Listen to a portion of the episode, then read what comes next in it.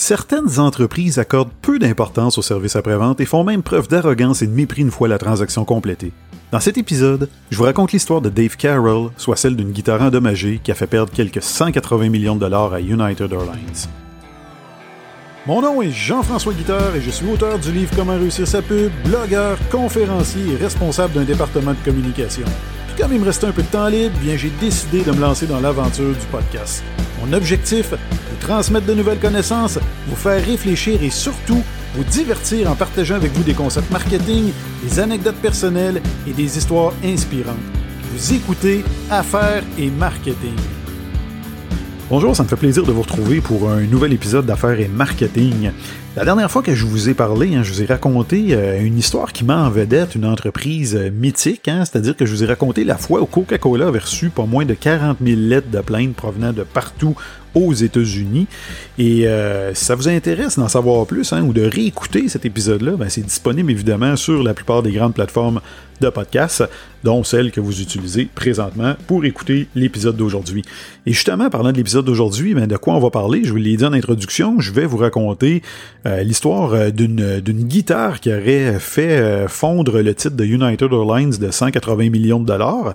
Donc je vous raconte ça dans quelques instants, mais, mais avant ça, j'aimerais ça prendre, comme je le fais à l'occasion, prendre quelques secondes pour lire le commentaire d'une auditrice cette fois-ci, une certaine Muriel, qui me dit excellent vulgarisateur et des informations un peu plus pertinentes pour les propriétaires de PME. Merci pour cette belle initiative. Ben écoute Muriel, c'est moi qui te remercie d'avoir pris le temps de laisser un commentaire, c'est vraiment apprécié. Euh, ce que je mentionne pas puis qu'on réalise pas des fois quand on consomme du contenu gratuit, c'est euh, qu'est-ce que ça demande comme euh, travail? Et moi le même le premier, je le réalise pas toujours. Mais maintenant que j'anime ce podcast-là, je peux vous dire que je comprends très bien ce que ça implique. En fait, ça me prend environ entre 4 et 8 heures de recherche et de montage, d'enregistrement pour pouvoir mettre un épisode en ligne. Donc si vous voulez me démontrer votre appréciation, bien si je veux faire comme Muriel, vous pouvez pouvez aller dans l'application Apple Balado, Apple Podcast, hein, et vous faites défiler les épisodes hein, jusqu'en bas, et vous allez avoir une section avis, commentaires. Donc vous pouvez, si vous le souhaitez, simplement laisser euh, un avis, c'est-à-dire de cliquer sur 5 étoiles. Ça va m'aider énormément au niveau du rayonnement de mon podcast. Et si le cœur vous en dit, ben, laissez-moi un commentaire comme Muriel, ça va me faire extrêmement plaisir de pouvoir le lire en ondes dans un épisode prochain. Donc, aujourd'hui, comme je le mentionnais, je vais vous raconter euh, l'histoire de Dave Carroll. Donc, ça débute en 2008.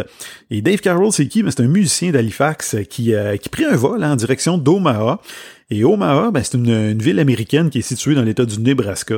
Donc, Carroll euh, devait se produire en spectacle dans les jours suivants avec son groupe Sons of Maxwell. Donc, ça vous intéresse d'aller lire, d'aller, euh, d'aller écouter quelques-unes de ses chansons, bien c'est disponible notamment sur YouTube.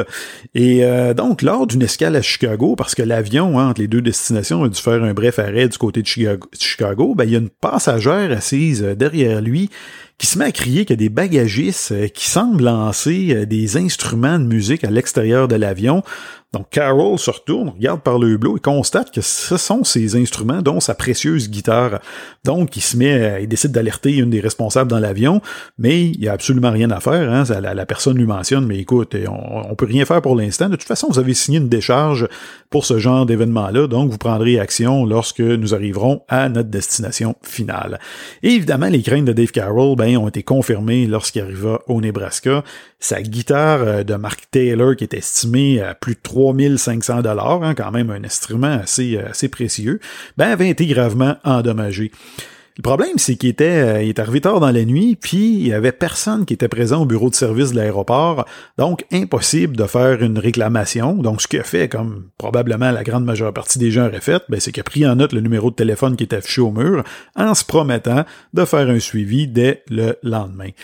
Et c'est là que son cauchemar a débuté parce que Carroll a tenté à maintes reprises de parler à un responsable de United Airlines afin d'obtenir un, dédommagement, une compensation, mais tous les intervenants à qui il parlait le référaient à un autre intervenant ou s'en lavaient carrément les mains. Hein. Ça fait penser un peu à l'histoire euh, de la Maison des Fous dans les douze travaux d'Astérix. Donc c'est un peu ce qu'il a vécu. Et ce, jusqu'au jour où il fut mis en relation par courriel avec une certaine Madame Hurlweg.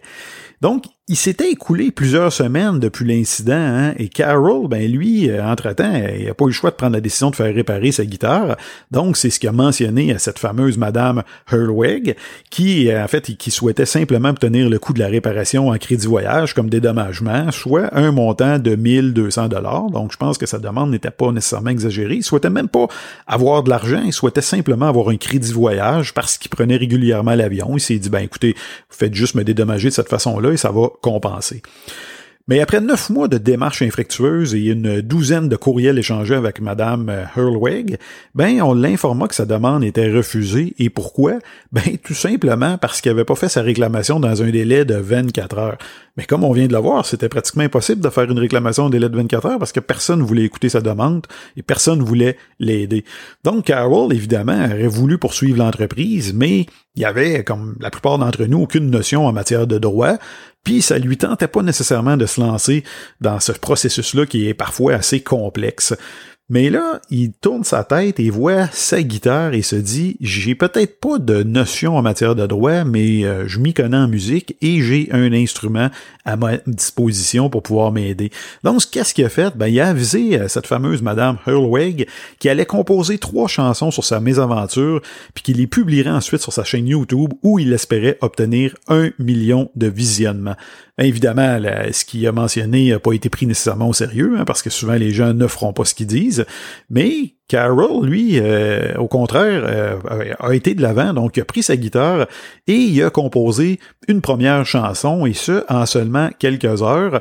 Et ensuite, qu'est-ce qu'il a fait? Ben, il a demandé à des amis de l'industrie de la musique et du cinéma de l'aider à produire la vidéo qui accompagnerait sa chanson. Et la réponse a été très positive parce que plusieurs de ses amis, de ses connaissances, ben, avaient vécu des situations similaires hein, à l'heure de voyage, euh, en déplacement avec des compagnies aériennes, donc avaient vu plusieurs de leur euh, de leur matériel se faire briser, donc euh, sans avoir de compensation. Donc, au total, Carol a déboursé la modique somme de 150 dollars pour faire l'achat de sombrero, de fausses moustaches, de maquillage et de nourriture. Puis, étant pompier volontaire euh, dans le village de Waverly, où il vivait, ben, il a obtenu rapidement la permission du chef pompier pour utiliser le stationnement de la caserne pour reproduire le tarmac d'un aéroport. Donc, il avait tout ce qu'il avait besoin pour pouvoir aller de l'avant et produire sa vidéo. Et une fois le travail terminé, ben, Carol, comme promis, a publié la vidéo sur sa chaîne YouTube. Et ensuite, il a envoyé un message à ses 400 abonnés Facebook, hein, quand même une communauté plus que, en fait, très raisonnable, rien de, rien de, on parle pas de grande communauté de 4-5 000 personnes, on est quand même en 2008, mais il y avait quand même 400 abonnés. Et ce qu'il a écrit, c'est United Airlines a brisé ma guitare, veuillez regarder cette vidéo. Et il fermit son ordinateur et alla se coucher. Mais à son réveil, il a pu que constater le succès de sa vidéo. À midi, il y avait plus de 5000 personnes qui l'avaient visionné. À l'heure du souper, ce chiffre avait grimpé à 25 000 et quatre jours plus tard, ben, la vidéo franchissait le cap du million de visionnements sur YouTube. Puis ça, ben, évidemment, ça a engendré la, curiosité de nombreux médias. Donc, sa, sa, vidéo a bénéficié d'une couverture médiatique internationale, donc a fait les manchettes de plusieurs médias à travers le monde. Et non seulement ça, mais il a également reçu 10 000 courriels de gens provenant de partout dans le monde. Donc, ces personnes tenaient à lui raconter leur histoire, donc avaient vécu des histoires similaires, mais surtout, ce qu'il souhaitait faire, c'est le remercier d'avoir tenu tête à une compagnie d'envergure telle United Airlines.